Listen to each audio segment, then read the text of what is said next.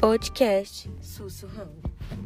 O assunto de hoje é sobre serviço social e práticas democráticas na saúde. O artigo de autoria de Ana Maria de Vasconcelos redimensiona e fomenta a observância da qualificação das ações profissionais do assistente social na área da saúde, em especial a compreensão da saúde como direito universal e participativo em consonância com a Lei número 8142 de 1990. Trata-se, portanto, do enfrentamento sociopolítico da hermenêutica neocapital em desfavor dos investimentos públicos na busca para a melhoria da qualidade de vida de seus cidadãos, em termos qualitativos e quantitativos. Assim, a mesma matriz que gera as expressividades da questão social absorve e projeta a formação acadêmica ou profissional para salientar resposta mínima do Estado frente às necessidades do seu território. Contudo, há uma desconexão entre as referências teórico-metodológicas e ético-políticas que correspondem ao direcionamento para a intervenção socioespacial e a realidade dialética. Em consonância com os fatos anteriormente supracitados, o serviço social apresenta-se como uma profissão em constante ruptura com as práticas conservadoras, seletivas e não contemplativas, em refração à leitura crítica da realidade e das margens do Código de Ética.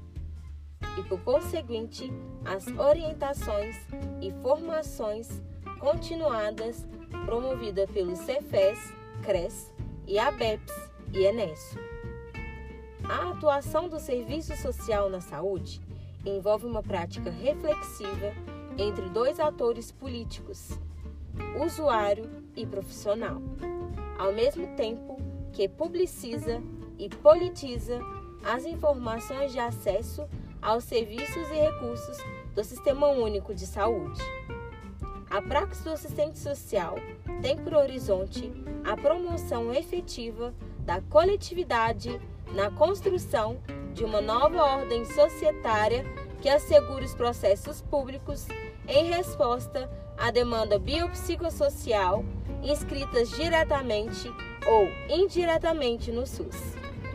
O acolhimento nesses termos cria e dinamiza diferentes espaços, promovendo a gestão colegiada, exigindo uma atualização de dados e recursos disponíveis em um processo retroalimentar participativo por meio dos conselhos, o que aponta novos caminhos, não somente os promovidos por lei ou diretrizes.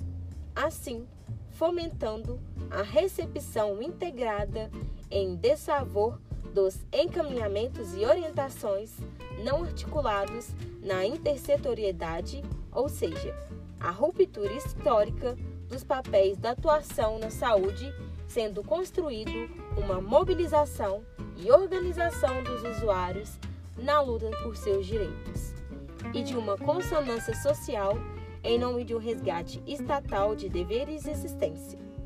Contudo, o grande desafio é articular interlocuções entre setores organizados e a radicalização da união proletária em favor da valorização das narrativas. Este foi o nosso podcast de hoje sobre serviço social e as práticas democráticas na saúde. Até mais, pessoal!